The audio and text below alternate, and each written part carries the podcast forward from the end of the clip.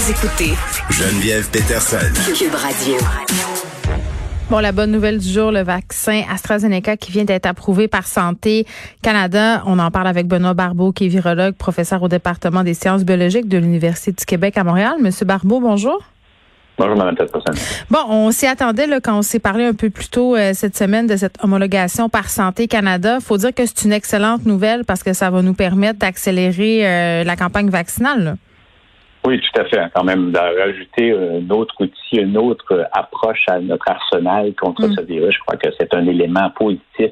Et puis, en plus, il y a des, des avantages sérieux par rapport à ce vaccin. Donc, il faut d'une part euh, se réjouir du fait que les- son entreposage est beaucoup plus simple que celui de Pfizer, que donc c'est déjà moins coûteux. Euh, également, vous avez comme donc euh, une, une approche qui est différente, donc possiblement clone complémentaire à- aux autres.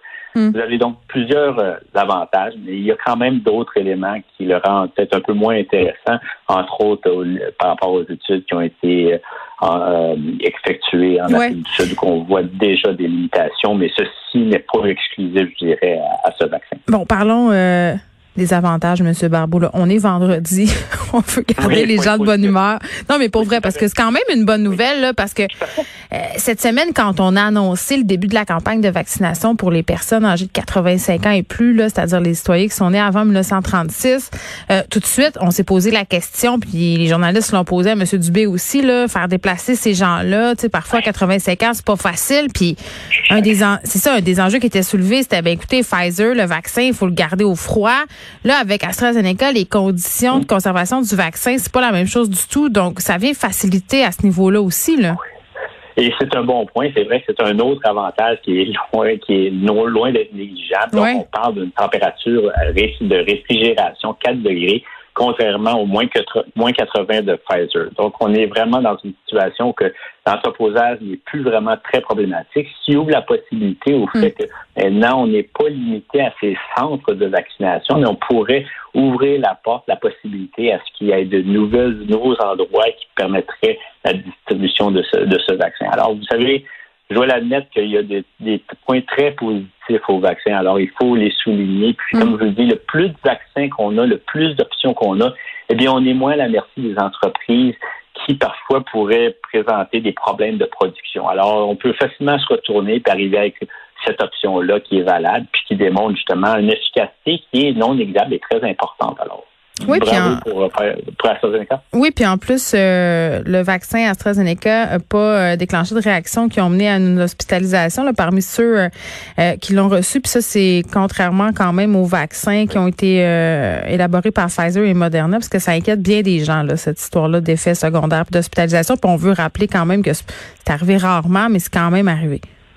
Oui, en effet, mais encore là, il faut aussi mettre le tout en perspective. Je ne sais Oui. pas à quel point, justement, il y a eu euh, suffi- le nombre aussi est déterminant. Je ne me rappelle tests? pas vraiment c'est quoi le nombre de, de, de personnes qui ont été impliquées dans les phases cliniques 3, mais n'empêche que oui, encore là, les effets secondaires euh, euh, sont tout à fait absents. Pas s'il y en a, ils vont être sûrement rares, mais comme je vous le dis, au niveau sécurité, au niveau efficacité, bien c'est un autre vaccin qui démontre euh, vraiment des atouts tout à fait importants puis qu'on doit prendre, utiliser dans la campagne vaccinale actuelle. Bon, euh, puis au niveau des bon des côtés moins le fun euh, de ce vaccin AstraZeneca, quels sont-ils? Ben, comme j'ai mentionné, malheureusement, écoutez, AstraZeneca quand même a eu, on pourrait dire, une, un, un- un parcours un peu euh, sinueux. Donc, on a entendu parler, malheureusement, il y avait, ils y avait eu à arrêter leur étude en phase clinique 3 parce qu'il semblait avoir des problèmes au niveau des effets secondaires. Mhm. Au tout début, on a on a poursuivi ce qui voulait donc dire que ce n'était pas le vaccin qui était en cause. Par la suite, il y a eu cette fameuse problème de demi-dose et de dose complète. Il y a eu Le vaccin mélanges. tiré, là. Ouais, ben, c'est-à-dire qu'il il s'était mélangé dans la production de la première dose. Alors, c'était quand même un peu complet, bizarre quand même qui arrive avec une situation de ce genre. So, euh, les, les seuls points qui sont un peu négatifs, je pourrais dire, c'est que par rapport à tout ce qui est l'Afrique du Sud, on sait qu'en Afrique du Sud, il y avait euh, on parlait de millions de doses qui devaient être euh, utilisées par, ben, plutôt qui devaient être commandées d'AstraZeneca. Finalement, l'Afrique du Sud a décidé de bloquer cette, cette, euh, cette médicament-là parce que euh, le variant de l'Afrique du Sud semblait être vraiment très peu affecté. Il répond pas bien. La dose vaccinale. Exactement. Sauf que encore là, c'est des études qui ont été faites, qui ont produit sur le terrain. On sait que Moderna et Pfizer aussi auront probablement, ils savent en laboratoire que l'effet neutralisant est moins fort. Ils considèrent néanmoins que leur vaccin est assez efficace. Alors, vous savez, c'est reste à voir à quel point sur le terrain on aura le même problème avec les vaccins actuels. Probablement que non. Oui, mais ici, en plus, euh, M. Barbeau, euh, euh, le variant qu'on trouve à date, c'est plus le variant britannique, de toute façon. Tout à fait, en effet. Mais ça peut juste...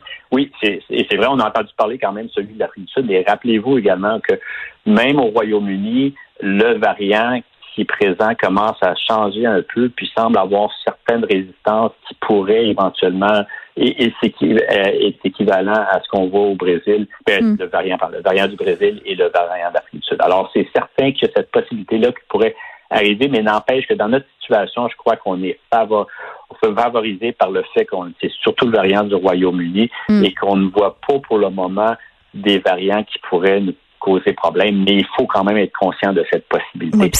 Euh, l'autre possibilité aussi, je pourrais rajouter par rapport au variant, au, au vaccin euh, AstraZeneca, c'est que là, on parle de double dose, mais du même vecteur, du même virus. Parce que vous savez, on utilise un adénovirus, un virus pour, dans le fond, introduire le gène du, spicule qui va produire de la protéine spicule et donc après coup on fait on, on réagit notre réponse immunitaire réagit face à à cette protéine-là. Puis là, on est protégé face à une, infection éventuelle qui, euh, du virus de la COVID-19 qui pourrait nous amener à des complications. Ceci dit, euh, ces deux doses avec le même élément, le même euh, virus qu'on injecte, donc le vecteur qu'on utilise, l'adénovirus, c'est le même. Ce qui peut arriver, c'est que lorsque vous arrivez avec une dose du même adénovirus, eh bien, vous avez premièrement une réaction immunitaire qui s'enclenche sur le premier, sur l'adénovirus lors de la première dose, qui pourrait un peu nuire à la, l'efficacité de la deuxième dose. ça, c'est vraiment plus une, problématique de la technologie. Oui, une mais n'empêche que par la suite, lorsque vous regardez en gros l'efficacité de l'AstraZeneca, hmm. donc on peut dire quand même que l'efficacité là. Donc c'est en gros extrêmement positif par rapport à cette annonce et par rapport aux résultats. Alors, soyons réjouissons. oui, en attendant d'avoir d'autres mauvaises nouvelles. Euh, Monsieur Barbeau, je veux qu'on se parle du passeport vaccinal. Christian Dubé qui s'est ouvert euh, à cette idée-là.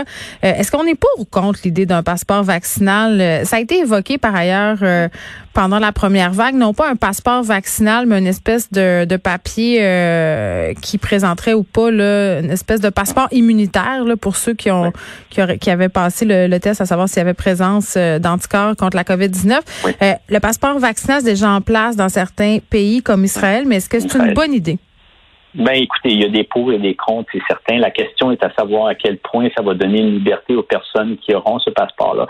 Et aussi, il faut être conscient que lorsque vous recevez le vaccin, après première, deuxième dose, eh bien, il y a un pourcentage de personnes qui quand même vont développer la COVID-19. Et finalement aussi, on parle de développer la COVID-19 versus être contagieux. Alors, c'est pas nécessairement, ça, ne, s'équivaut pas. En d'autres mots, vous êtes immunisé, vous allez être protégé face à développer la maladie, mais on n'a plus de données à savoir si on va être, en recevant le vaccin, on va à quel point on va moins être susceptible à transmettre le virus hmm. lui-même. Donc, au niveau transmission, c'est très limité. On parle d'une efficacité probable, mais n'empêche que l'information n'est pas là. Ce que je veux dire, c'est que si vous êtes vacciné ou vous recevez ce passeport-là, eh bien, il faut comprendre que vous êtes, si vous pouvez quand même infecté, il n'y a aucun sens, c'est une possibilité, et que vous pourriez être contagieux. Et ce, ce passeport-là devrait donc ne pas être garant justement d'une immunisation, immunité complète face au virus hmm. de la personne qui le porte. Et donc, la liberté qu'on donne à cette personne-là va avoir aussi un, pourrait avoir un impact, surtout lorsqu'on si on les permettrait de sortir du pays et d'y revenir vraiment là, on commence à être dans une, un, domaine qui pourrait être risqué et nous créer ben, Puis je trouve ça délicat aussi comme sujet euh, parce que, euh, M. Barbeau, il y a bien des gens qui sont anti-vaccins, qui veulent pas se faire vacciner ou des personnes encore qui sont pas pour... Euh, vaccination obligatoire de la population, là, sans être nécessairement des anti-vaccins, qui disent que c'est une façon détournée euh, de, de, convaincre les gens d'aller se faire vacciner. Parce que c'est vrai que si je me fais vacciner puis que j'ai ce passeport-là qui me donne des avantages, puis que ceux qui l'ont pas, ben, ont pas ces avantages-là, tu sais, qu'est-ce que c'est finalement? C'est une obligation vaccinale. Il y, a des problèmes éthiques sérieux. Moi, je suis pas un expert en éthique, mais mais n'empêche qu'il y a des problèmes sérieux au niveau de la marginalisation de certaines populations, au Ben niveau d'un certain favoritisme.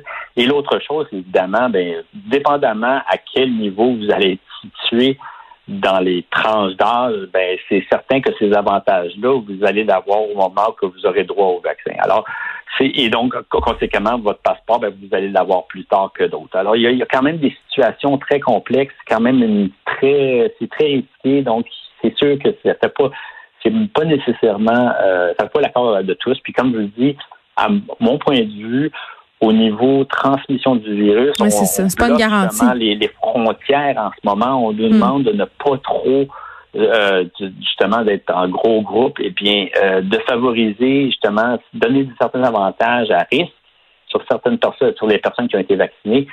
Eh bien, c'est malheureusement la possibilité, surtout dans le contexte qu'au Canada et au Québec, on est le pourcentage de personnes qui ont reçu le vaccin demeure mm. faible.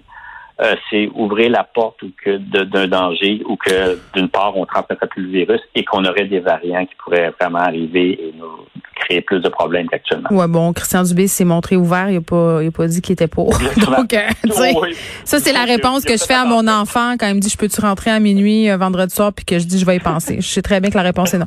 Benoît Barbeau, merci, qui est virologue et professeur au département des sciences biologiques de l'Université du Québec à Montréal. On se parlait de cette bonne nouvelle, le vaccin AstraZeneca qui a été approuvé, homologué par Santé Canada aujourd'hui, ainsi que la possibilité d'un passeport vaccinal.